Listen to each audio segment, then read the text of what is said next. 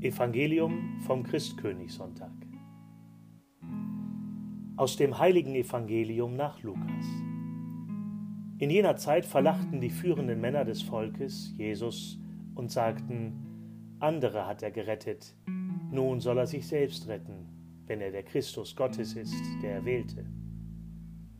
Auch die Soldaten verspotteten ihn. Sie traten vor ihn hin, reichten ihm Essig und sagten, wenn du der König der Juden bist, dann rette dich selbst. Über ihm war eine Aufschrift angebracht. Das ist der König der Juden.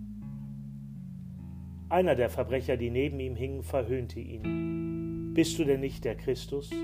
Dann rette dich selbst und auch uns. Der andere aber wies ihn zurecht und sagte, Nicht einmal du fürchtest Gott? Dich hat doch das gleiche Urteil getroffen uns geschieht recht.